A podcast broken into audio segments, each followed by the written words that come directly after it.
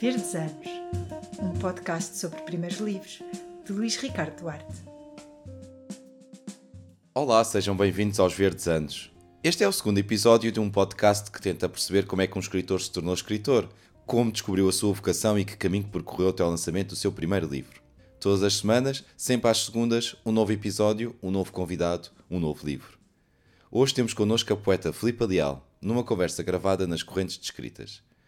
Nascida no Porto em 1979, Filipe Leal grande que só sabe ler e escrever, e disso tem feito a sua vida. Tem um longo percurso no jornalismo cultural, na imprensa e na televisão, nomeadamente em Nada Será Como Dante, e é uma incansável divulgadora da literatura, com leituras em vários pontos do país. Publicou nove livros de poemas, como A Cidade Líquida, O Problema de Ser Norte, Vem à Quinta-feira ou Rapariga Já Não Gosta de Brincar, que acaba de ser lançado. Mais recentemente, tem escrito para teatro, cinema e televisão. Estreou-se em 2003 com a ficção Lua Polaroid, que começa assim. Que noite, de uma incrível lua cheia. Foi num dia em que te falei de amor. Caminhávamos com medo do escuro e sabíamos que cada passo era uma despedida. Ainda hoje me pergunto se tentávamos aprender a partir. Disse-te: Quero escrever. É só. Não compreendeste. Dessa noite longuíssima, lembro-me da lua e de me abandonares. Gritavas-me como se eu dormisse e ainda me pudesses despertar. Quando te disse que queria escrever, esqueci-me de acrescentar: Mas os deuses não me querem e a vida não me surpreende, nem eu a seduzo. Já não alimento estrelas, sonhos nenhuns. Um dia, numa viagem à França, escreveste-me uma carta que terminava assim: Nunca me escreveste uma carta de amor. Talvez devesse abandonar-te. Não recordo mais nada, mas imagino que de resto me falasses dos teus primos e do caos daquela casa que a tua tia, velhíssima, enchia de quadros despropositados. Mas a tua frase: Nunca te escrevi uma carta de amor. E porque és brilhante, reparaste nisso. Esta ideia tornou-se para mim uma obsessão. Sempre que olhava para ti, pensava na carta que não tinha escrito. Foram as palavras, sempre, que nos aproximaram e destruíram. Quando deixei de conseguir escrever, deixei de saber amar, como se todo o meu coração fossem as palavras. Tu eras testemunha do meu declínio. Estavas ali, deitada na cama, nua e feliz. Eu passava as noites em claro, de caderno nas mãos. Perguntava-me se Freud ou um antibiótico qualquer resolveriam o meu problema. Muito obrigado, Filipa, pela tua presença nos Verdes Anos e por esta leitura. Obrigada eu, Ricardo, que bom estar aqui contigo. É mais frequente ver prosadores a publicar primeiro poesia e depois contos ou romances do que o contrário. Foi um acidente de percurso? O que aconteceu foi que isto é um bocadinho mentira. Este não é o meu primeiro livro, mas é uma mentira à qual tu não poderias ter acesso. A verdadeira estreia foi em 1997, há 25 anos, portanto, no dia em que fiz 18 anos. E foi o presente de anos da minha irmã, para mim, e às escondidas, o que ela fez foi compilar os meus textos, porque sabia onde estavam, pedir ajuda a alguns amigos para os, para os uh, editarem e fazerem um livro, que mandou de facto imprimir e me ofereceu numa caixa com cerca de 50 exemplares para eu oferecer aos amigos e foi o presente mais especial da minha vida. Acho que por mais anos que viva, ninguém terá conseguirá superar o facto de eu abrir uma caixa quando fiz 18 anos e lá dentro ter um livro que era meu, com o meu nome na capa uh, e que era de poesia. Esse livro chamou-se As Minhas Folhas Caídas, foi o título que a minha irmã lhe deu, porque uma vez me perguntou, mas eu não sabia que era essa a surpresa que ela estava a preparar, que título é que eu daria a um, a um, a um livro, tinha eu 18 anos. Assim como um não quer a coisa. É? Exatamente, que título, é que eu daria a um primeiro livro se eu se tivesse a oportunidade de o publicar.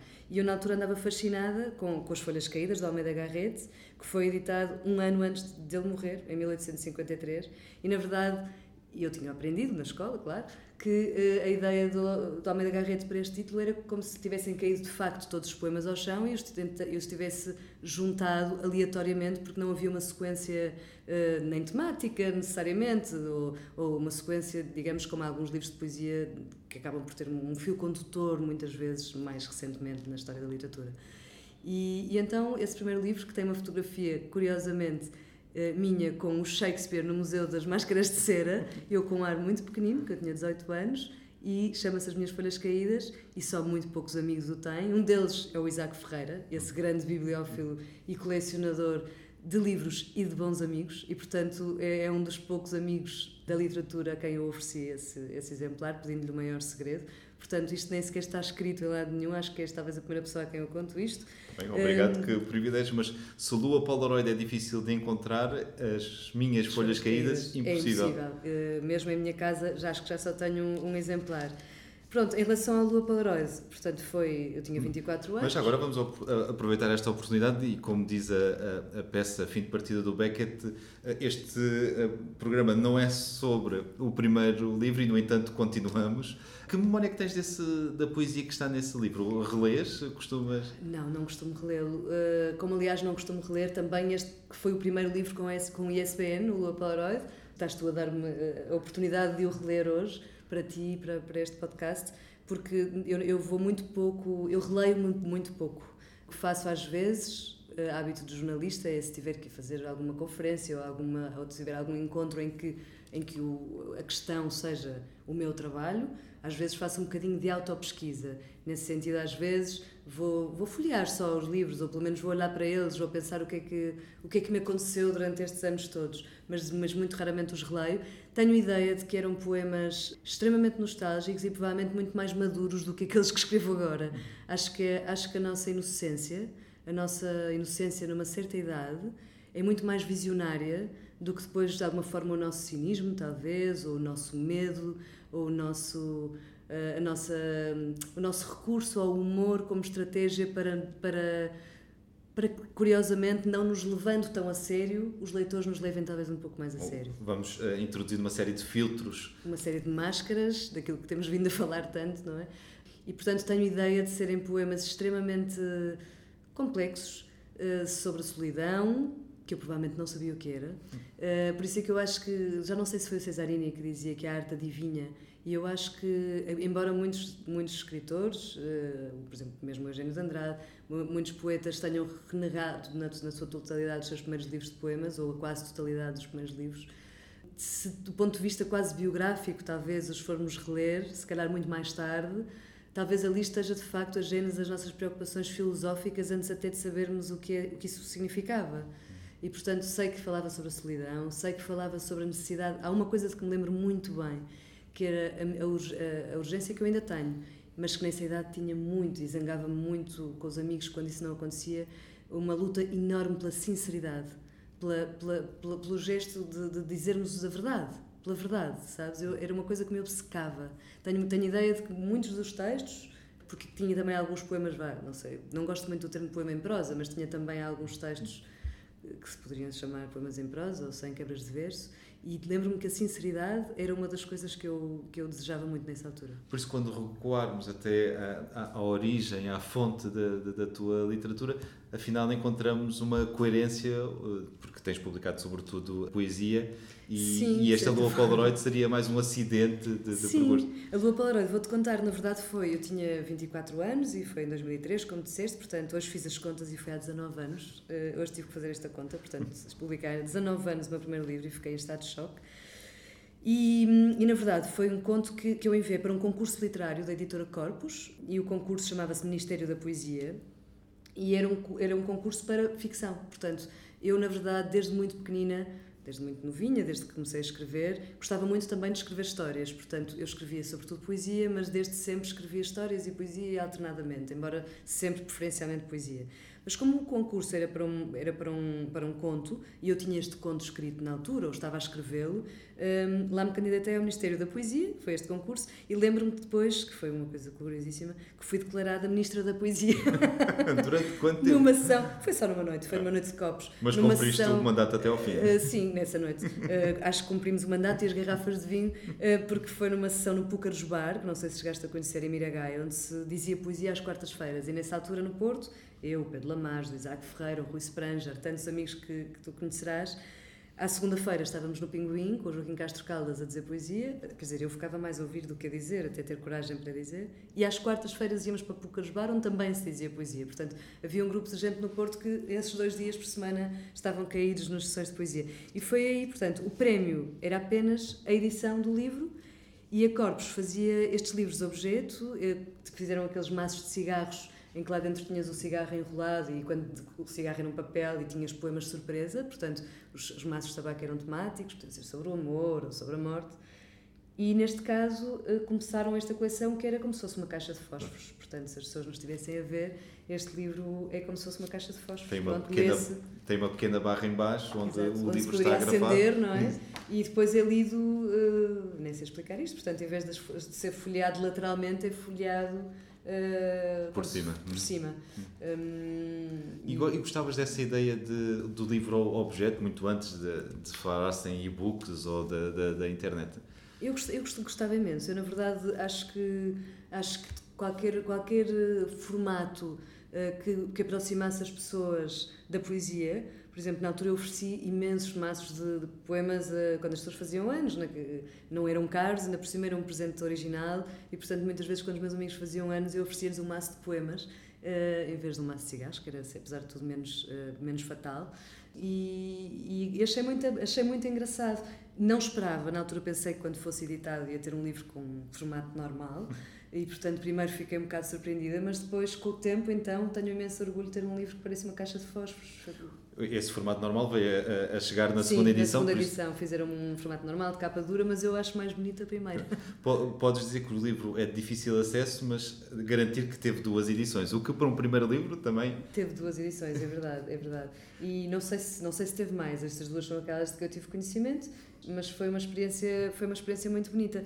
E, e, e, e, na verdade, eu acho que o maior atrevimento nessa idade que eu tive em relação a este livro, já que estamos a falar dele hoje, e eu acho que há muitos anos, nem sei se algum dia falei sobre este livro em alguma entrevista, eh, foi ter escolhido um narrador masculino naquela idade, ou seja, o narrador é uma voz masculina, Nós já vamos a esse aspecto, já agora aproveitando só essa ideia. A, sensação que eu tenho desses maços de, de, de, de poemas e, e destes livros objeto eh, é que eles eram muito de partilha, eh, até de cafés, e eh, tiveste também uma crónica num, eh, num jornal que era distribuído em cafés. Gostas dessa ideia de o objeto como algo que liga as pessoas, eh, tema da, da conversa no, no café? Gosto muito, é verdade, não me lembrava disso, tu trazes-me sempre memórias incríveis. É verdade, chamava-se Um Café, se não me engano, e foi uma revista onde eu escrevi umas crónicas que eram sobre o escritor feliz, era a personagem central e eram as mais diversas uh, aventuras do escritor feliz, ainda escrevi talvez seis ou sete, até ao, acho que a revista depois parou. Mas a ideia do, do, dos cafés, na verdade, porque nós íamos muito ao Café Pinguim, o, o Púcaros era mais um bar, mas, mas eu felizmente ainda tive uh, essa experiência no Porto daquela altura. Uh, aliás, eu conheci o Pedro Lamas, por exemplo, com quem agora faço um programa de televisão na RTP2, conhecemos na Cave do Pinguim aos 18 anos, 18, 19 anos.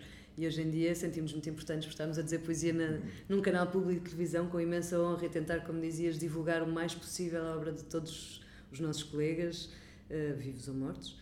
Um, mas, mas, mas começámos na, na Cave do Pinguim a aprender com o Joaquim Castro Caldas, que era um grande dizer e que às vezes nos intimidava um bocadinho, mas nós lá nos levantávamos e lá íamos dizendo um poema, porque ele também era extremamente democrático, portanto abria o microfone a todos nós.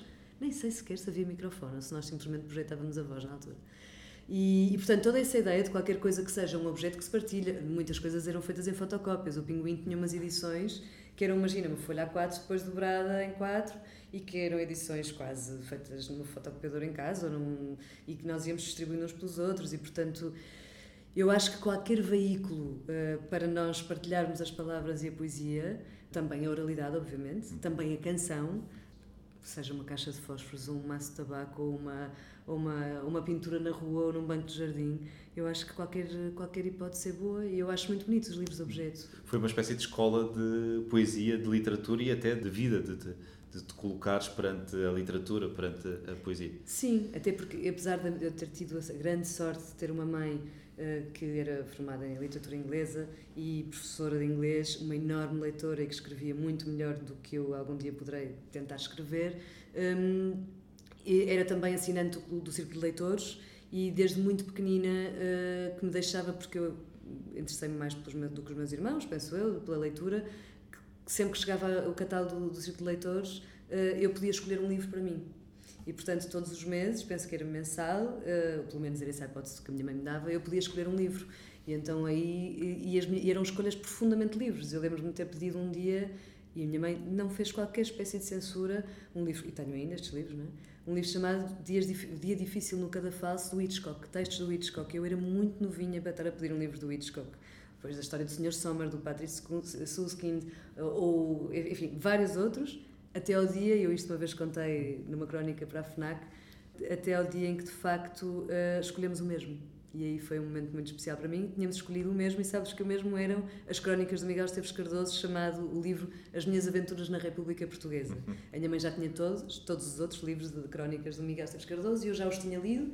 E quando saiu o novo, pela primeira vez disse à mãe: queria este, e a minha mãe tinha escolhido o mesmo, porque a minha mãe escolhia também um para ela, não é? Escolhi o Hemingway e eu escolhi o Hitchcock. Mas íamos, hoje em dia. Pronto, foi como se tivessem chegado à, à mesma língua. Foi como se tivéssemos chegado à mesma Foi um momento muito bonito que eu nunca esquecerei que só percebi a beleza dele muitos anos mais tarde, mas pronto, tive essa grande sorte, como te disse, mas na verdade os meus amigos e meus primos e as pessoas com quem eu me dava mais naquelas idades não eram grandes uh, leitores e portanto era daquele género que as minhas primas me davam explicações de matemática que eu não tinha pachorra nenhuma para aquilo e eu escrevia-lhes as redações, e é um prima mais velhas, dois ou três anos, eu escrevia-lhes as redações de português e elas davam explicações de matemática. Portanto, fazíamos estas permutas. Sempre essa partilha, essa Sempre troca. Sempre essa troca. E eu, eu ficava a contar, já sabiam que eu escrevia muito novinha, portanto, eu ia fazendo para os primos os, os trabalhos de casa de português e quando era preciso contar histórias. E elas iam-me dando explicações de matemática ou iam-me fazendo trabalhos de outras coisas que eu achava menos interessantes. Mas ainda em relação à, tua mãe, já disseste em entrevistas que uh, tens a sensação de que quiseste escrever muito antes de saber o que era o amor, o que era a morte ouvindo os poemas que, que a tua mãe te dizia? Sim, porque a minha mãe tinha uma grande. adorava dizer poesia e tinha uma e, e, sabia muitos poemas de cor e gostava muito de os dizer, tinha uma voz muito bonita. Portanto, nós ouvíamos a liberdade de pessoa, claro que ela escolhia dizer-nos coisas que, de que nós gostássemos, não é?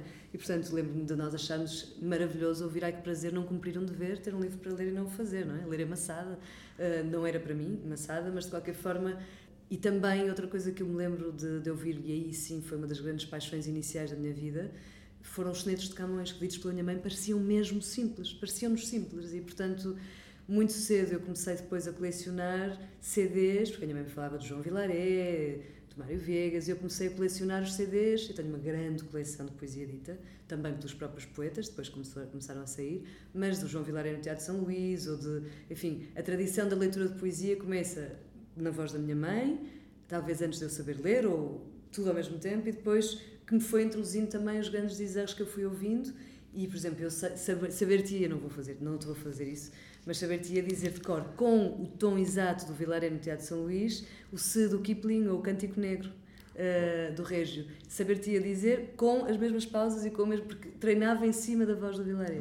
Por isso, a grande leitora e declamador de poesia que és, não foi geração espontânea. Eu não sei se grande, eu, na verdade o que acontece é que depois talvez tenha ido um pouco em desuso e depois a escola seguinte, que era que estavas a dizer que foi muito formadora para nós, que foi a de Joaquim Castro Caldas no Pinguim, ele às vezes ia, como ao Vilaré, ao topo da, da, da, do tom da sua, da sua quase gritaria a dizer um poema que era de arrepiar até aos ossos, e às vezes descia de tal maneira abruptamente que estávamos quase em silêncio a ouvir um poema. No meio disto, talvez, uh, talvez eu e o Pedro Lamares e muitos de nós. Tínhamos encontrado uma espécie de leitura branca, digamos assim, porque depois fomos começarmos a fazer recitais nas quintas de leitura também, já quase há 20 anos, no Teatro de Campo Alegre, e, e a escola do João Gesta, digamos assim, já era um pouco mais uma leitura que desse espaço a, a, a quem nos ouvia que, não, que no fundo não impusesse o ator, digamos assim, eu não, não sendo eu atriz, mas que não impusesse o dizedor, ou chamemos-lhe o que quiseres, que de alguma forma nós desaparecêssemos perante o texto. Era o que nos era pedido nas quintas no início, é tentemos dizer uh, de uma forma em que o texto passe para as pessoas e as pessoas se sintam, como dizia o professor, é? sentir-se a quem lê. E, portanto, hoje em dia, de facto, eu uh, não faço as leituras como o João Vilaré, nem como o Mário Viegas, com pena minha, mas às vezes tenho vontade. Mas já faz as leituras como a Filipe Leal? Não sei. Isso, isso é uma pergunta que eu teria que te fazer a ti. Não faço a menor ideia se há um, se há um tom... Uh, eu acho que, na verdade, o que eu gostava era de fazer a leitura como uh, o poema da Gente Andrade merece, ou como um poema da Sofia merece, ou como um poema da Ana Cristina Cidade merece, ou seja, o que eu tento é, de acordo com o texto que eu tenho em mãos, encontrar para ele um tom ao qual eu dedico bastante tempo, que me pareça uh, o tom daquele poema. Pronto, é, é, mais esse o trabalho de uma, uma espécie de honestidade intelectual em relação ao poema. Mas se foi possível aos 18 anos oferecer-te uma recolha de, da tua poesia, quer dizer que a escrita já era uma prática comum? Sim, Eu comecei a escrever aos 11, talvez. eh, A escrever no sentido mesmo periódico, absoluto e, e recorrente, digamos assim. A escrever como, como escape e como, e como segredo, porque não ia contar nem aos meus primos, nem aos amigos com quem estava a ir comer crepes ou gelados, que estava a escrever poemas. Portanto, era um trabalho muito solitário. Lembro-me que era muito obcecada por música clássica na altura, e portanto ouvia todos os discos que, que havia lá por casa eh, e que meu pai gostava muito também de música clássica. e, Portanto, não é que te saiba, se calhar, reconhecer hoje em dia, se ouvir, não sou esse género de croma da música clássica, mas eu não conseguia nunca escrever com música que tivesse qualquer espécie de, de palavra. E, portanto, lembro-me de, de, de endoidecer com os noturnos de Chopin. Depois fui para, mais tarde fui para, hum, eh, com o Vitor Pontes fazer uma formação em, em teatros, para ballet teatro, e lembro-me que abríamos o espetáculo comigo com, com um dos noturnos de Chopin a dizer um texto de um, poema que ainda não estava publicado, um, um poema meu, imagina tu.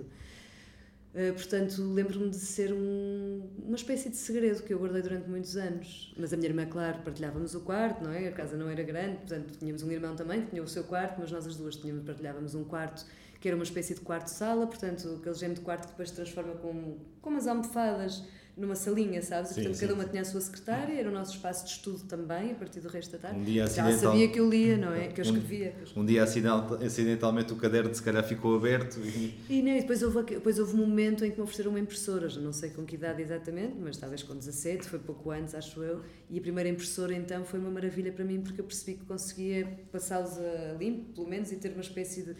Quase tudo não estava passado a limpo, porque a minha irmã teve que ter claro outra vez, mas fui, fui experimentando a mancha eh, no- no- na. Pronto, não, não era exatamente uma máquina de escrever, mas fui experimentando a mancha quando recebi a primeira impressora. Mas essa escrita também passou pelo, pelo diário, por exemplo, que é frequente nessa idade, ou foi Não. diretamente ao poema? Não, foi, foi diretamente ao poema e depois alternando entre os poemas e, e, no fundo as histórias eram mais aquelas que nos pediam na escola, aqueles momentos em que tu estás nas aulas de português e te dão um tema e tens que escrever normalmente coisas que acabavam por ser extremamente sociais, sobre o pobre e o rico, sobre coisas que nos eram contadas também, histórias que nós íamos ouvindo, coisas muito que tinham a ver com sentido de justiça, isso eu lembro-me, as minhas histórias. Mas é preciso dizer que a minha irmã também foi uma grande influência para mim, porque, eh, além da minha mãe, porque a minha irmã, num trabalho de, de- de trabalhos manuais, e, e é 5 anos mais velha do que eu, também tinha feito ela mesma um livro, produziu um livro elas tinham que fazer, encadernar, e depois encheu com histórias, e eram contos fabulosos, eram histórias maravilhosas. E eu depois, quando cheguei à minha vez de fazer um, um trabalho em trabalhos manuais, imitei rigorosamente o livro dela, só que o meu era vermelho o dela era verde, tentei fazer uma coisa igual, irmã mais nova, não é? Só que em vez de o preencher com histórias, preenchi-o com poemas. Portanto, eu acho que a tradição literária estava lá, não, tenho imensa pena que a minha irmã tenha deixado. Quando ela fez 30 anos, eu devolvi-lhe, de alguma forma, esta, aquela surpresa que me fez com os meus 18 e fiz eh, em disco com a minha avó, a minha mãe, infelizmente algumas vozes da família que já desapareceram e que já não temos connosco. Eu na altura tinha um mini disc e, e gravei e, fi, e fiz um, um, um disco, um CD, em que as histórias desse livro que eu tinha, dela, que eu tinha guardado com, com minha, o meu coração e que ela já não sabia onde estava, eh, e fiz um disco em áudio, portanto, que lhe ofereci, um CD com vários exemplares, eh, das histórias dela contadas pela família, com os personagens contados pela família. Tem alguns aniversários, são arrebatamentos Sim, emocionais datas enormes. redondas. Mas eh, nessa altura dos 11 e mais para a frente, escrever já era mais do que compreender-te, complicar-te, como chegaste a afirmar eh, recentemente numa entrevista? Eu acho que sim, até mais nessa altura do que agora, sabes? Eu acho que, na verdade, eu lembro-me de a certa altura dizer isso, que não, não, não escrevia para simplificar, escrevia para complicar tudo um pouco mais. De certa forma, eu acho que então, nestes primeiros livros, por exemplo, este Lua Polaroid, voltando um pouco a ele, eu era muito novinha e na altura a minha mãe leu e vai-me perguntar, mas então ele não chegou a enviar a carta. Depois, se quiseres, falaremos um Isso, pouco sobre a, sobre a ação. E eu disse, não, mas não se percebe. E a minha mãe disse, bem, um leitor muito atento perceberá, mas está muito. Eu quis ser tão subtil, tão subtil, tão subtil, quis tanto, sendo a minha primeira ficção, ou seja, eh, há uma espécie de, de ousadia na nossa juventude, também um pouco eh, barroca, se quiseres, não é? Eu achava que não podia dar tudo e, portanto, que tinha que ficar nas entrelinhas e que o leitor tinha que entender eh, o que ficasse nas entrelinhas. E, portanto, não sei se podemos. eh, se posso contar. Não, se- sendo tu fã de, do Hitchcock, não ficou mal este suspense à volta do, Sim, do cer- livro? Se calhar, se calhar tinha a ver com isso. Eu, Não, e mesmo o nós temos adiado a Ah, entrada sim, sim, direta sim, no, sim, no sim. livro, mas o- a, a primeira definição do livro é que ele é uma carta de amor. Exatamente. No fundo, o livro é uma carta de amor e, e em que a personagem, a personagem principal, que é esse narrador, há um dia no dia em que é abandonado, está a olhar para o céu e vê uma lua impressionante, muito grande. E essa parte eu não sei se está no livro ou se foi, está só nas entrelinhas, não, não reli. Uh, e tenta tirar uma fotografia com a Polaroid e percebe que uma fotografia da lua nunca é rigorosamente o que tu estás a ver. E portanto, há, logo no início, ele diz no início da carta que lhe escreve é anda a ver a lua por dentro dos meus olhos. Portanto, no fundo, como ela supostamente o terá acusado de nunca lhe ter escrito uma carta de amor, no dia em que parte, ele então senta-se e começa essa carta de amor. E na verdade o livro alterna entre a narração que ele faz sobre aquela história de amor deles e a carta que lhe escreve. E no fundo, quando chega, só, quando se chega ao fim, acho que posso contar até porque o livro não se encontra, Exato. quando se chega ao fim, o que se passa é que não chega a enviar a carta e o que envia e o que ela recebe é uma É, Polaroid da lua. E diz não sei se compreendo mas na verdade ele eh, percebe-se que ela voltou não pelas palavras que ele escreveu mas por lhe ter enviado uma, uma fotografia apenas da lua. Devia ser um sonho romântico da altura mas na verdade é como se a imagem tivesse substituído toda a carta. Ou seja apesar de- dele ter escrito a carta de amor nunca chega a enviá-la e não acha que seja por causa da carta de amor que ela deve voltar. E, portanto, O tema da ausência é muito forte, quer pela eh, ela ter par- partido, mas literariamente também é um tema muito eh, sedutor. E interessou-te na, na, altura explorar eh, essa presença, ausência, porque ele também a convoca ao, ao escrever a carta. Sim, eu acho que na verdade a ausência foi sempre uma. Se calhar uma questão premonitória minha, ou, uma, ou ao mesmo tempo eh, uma ideia de, de, de, de alegria e de felicidade. Tive uma, tive, uma, tive uma grande sorte de ter uma infância muito feliz, de ter uma adolescência muito feliz, de sermos todos felizes, mas uma das minhas brincadeiras preferidas na infância era pôr tudo dentro de uma mala e partir. E, eu, e há um poema até que eu, em que eu escrevo sobre isso e digo no fim do poema: ainda hoje me pergunto para onde. E na verdade, ainda hoje me pergunto para onde. A verdade é que quando fiz Mas- 18 anos fui para estudar para Londres, que foi uma dor horrível separar-me da família, mas na verdade eu acho que sempre quis testar os limites. Como é que seria para além da alegria? Como é que seria a vida para além daquele conforto, daquela alegria de ter a minha família tão. Eu acho que era uma necessidade tão permanentemente a dar-nos escola uns aos outros. Eu acho que também era uma necessidade de criação, sabes? Uma vontade de, de saber o que era uma dor que eu quis antecipar e que não valia a pena, afinal, porque depois a dor vem sempre, não é? Algum momento das nossas vidas. E naquela idade, talvez eu, eu tinha muito aquela ideia de como é que seriam, como é que teriam vivido as crianças por causa das nossas leituras de infância, que estavam nos colégios internos, que tinham ou que tinham passado por guerras, todos passávamos pelas mãos, não é? Os livros todos, Oliver Twist, Anne Frank, enfim, íamos lendo um pouco de tudo e os desenhos animados também, os filmes daquela altura. Eh, e as pessoas órfãs, as crianças órfãs, e todo, tudo isso me impressionava muitíssimo, me abalava muitíssimo, eu sentia-me uma grande sortuda. E eu acho que, como sempre quis escrever, se calhar quis experimentar a dor mais cedo do que era suposto. Mas, mas fazias a mala e partias mesmo. Na brincadeira, da sala para o quarto, ou seja, era uma brincadeira solitária. Estou mais aliviado. Não partia, não. Não cheguei a partir. Não saía à porta de casa, mas muitas das minhas brincadeiras eram a ficção, muito pequenina, não é? Muito miúda ainda, mas era a ficção de partir, a ideia de, de partir. Mas já era também a ideia de viver outras vidas. Era, eu acho que era a ideia de viver outras vidas. Portanto, na verdade, eh, falávamos, falavas e bem da, da questão da poesia. Eu tenho 11 livros publicados, e, ou 11, poesia, 11 livros publicados em 11, um é de teatro e este conto, portanto, quase tudo é poesia. Mas, mais recentemente, como tu tinhas dito, eu comecei a escrever também eh, guiões para cinema, para série, uma série de televisão, e aí encontrei-me no outro lado, que é o lado da ficção e da personagem, pronto não através do romance, mas através da escrita para, para atores, para personagens, e foi também um processo muito estimulante e muito interessante. Já vamos ver se este livro deixou sementes que só agora estão ah, a desabrochar, mas a epígrafe do livro é Eu quis achar palavras que alguém pudesse amar. Ah, há palavras mais propícias para o amor? Na verdade, eu acho que este epígrafe já era quase como se fosse o narrador a escolhê-la, porque, hum, embora eu achasse esse, esse do Francisco Cobrines uma coisa absolutamente maravilhosa, acho que todos nós, autores, de alguma forma, queremos encontrar palavras que alguém possa amar. Ou odiar, mas pelo menos que alguém possa eh, estar atento a elas e alguém queira lê-las. Eh, Acho que no outro dia estava a ver uma, uma entrevista eh, ao Michel Houellebecq em que ele dizia que é preciso ter uma certa megalomania para publicar. Caso contrário, ninguém publica, é impossível, nunca daríamos esse passo.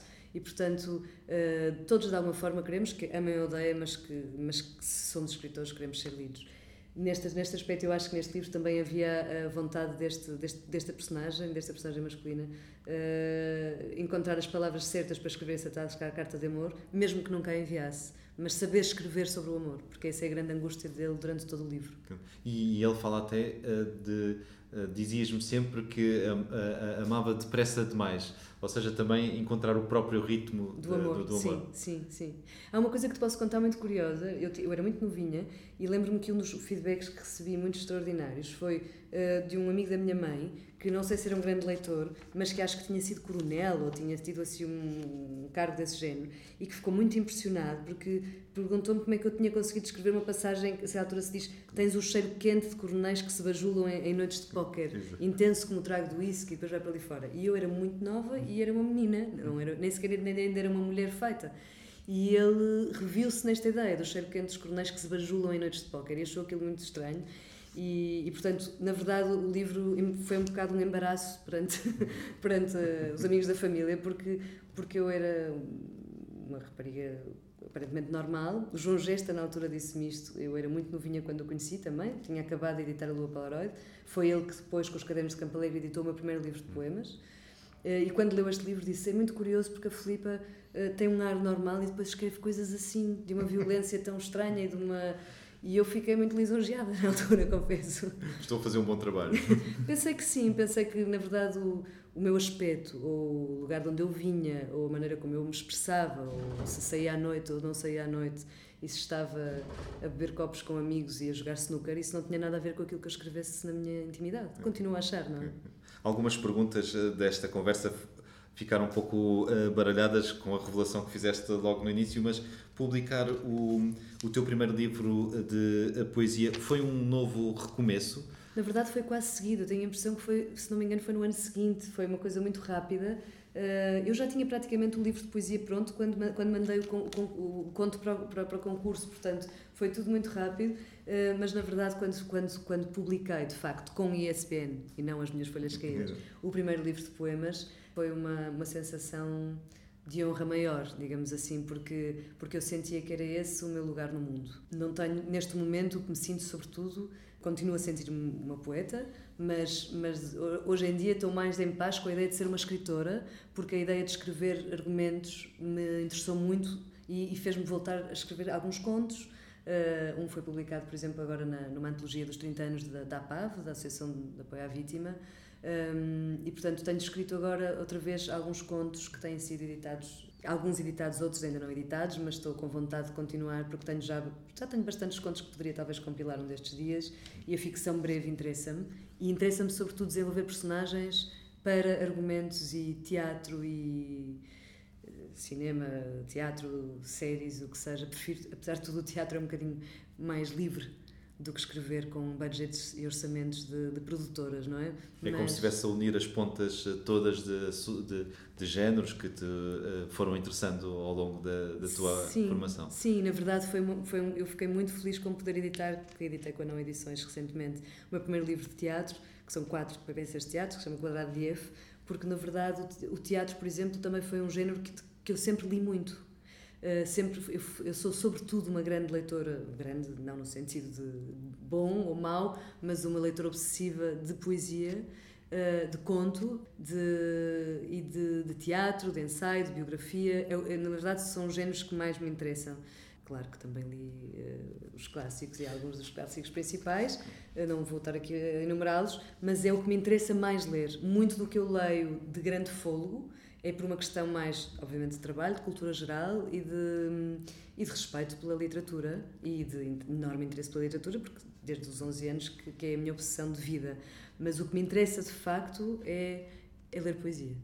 Tu dizes até no manifesto pelos leitores de poesia que se um leitor lesse só poesia, muito pouco lhe escaparia, ou seja, seria suficiente para uma vida extremamente rica. Sim, na verdade eu acho que ele não seria menos leitor e isso. Uh, na verdade é um manifesto irónico, porque pronto, defende, defende a hipótese de que só se leia poesia, mas não tão irónico assim, porque eu não, eu não percebo por que razão tantas vezes nos dizem a nós, poetas, ah, ai, mas é poesia, então, olha, que eu não gosto, não gosto muito de poesia, como quem diz logo, e, e como se isso fosse natural, não vou ler o seu livro, mas, mas geralmente as pessoas ficam sempre um bocadinho de pé atrás se tu não tiveres lido o novo romance delas, não é? E falo também entre colegas e, e sendo jornalista, obviamente, eu tenho que lê-los, como é óbvio, mas, mas a questão é, como autora, e assim, nessa condição que eu estou a falar contigo agora, um, enquanto autora, parece-me mesmo que se uma pessoa quisesse só ler poesia toda a sua vida, não seria de facto menos culta, não seria menos. Esta ideia da ditadura do, do, dos grandes clássicos serem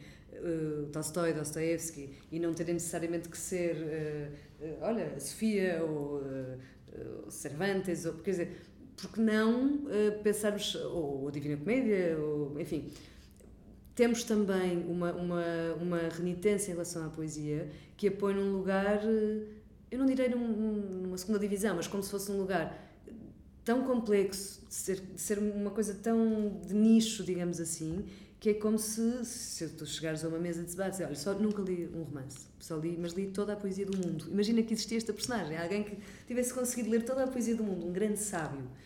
E se chegasse outro que dissesse, eu nunca li nenhum livro de poemas, mas li todos os romances do mundo, eu acho que talvez as pessoas pendessem para achar que o grande conversador do dia vai ser o sábio que leu todos os romances do mundo, percebes? E isso a mim, como poeta, impressiona-me um bocadinho. Temos que esperar pela tua antologia de contos, onde talvez possa vir a aparecer essa personagem. Mas hum, na poesia, no teatro, no, na prosa ou no argumento uh, uh, audiovisual, tudo se resume ou tudo se eleva a uma questão do olhar? Não, na verdade, é claro que quando estás a escrever para personagens e saberes que vai ser, vão estar ou em palco, ou num ecrã de televisão, no caso de uma série, ou, ou num ecrã de cinema, eh, no caso de cinema, é natural que tu penses em, eh, em como é que aquilo vai ser dito e o que é que vai estar com aquilo. Mas, em princípio, o que vai estar com aquilo será o realizador que decide, não é?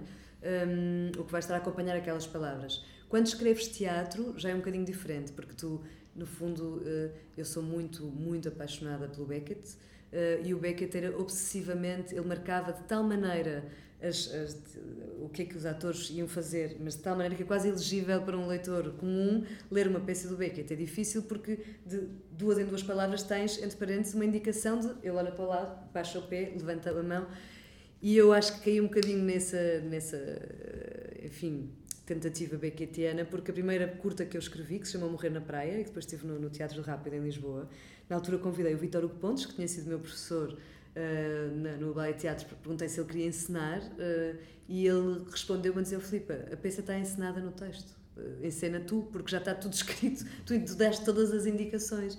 E acabei por não encontrar encenador, de facto, encenei eu, foi-me um atrevimento total, e ensinei eu a peça, não, não assinei a encenação, estou a contar agora também, na altura não, não assinei, mas não encontrei encenador de facto porque eu tinha tudo escrito, eh, agora está no livro, no quadrado de F, mas no fundo estavam todas as indicações de, de ação, digamos assim.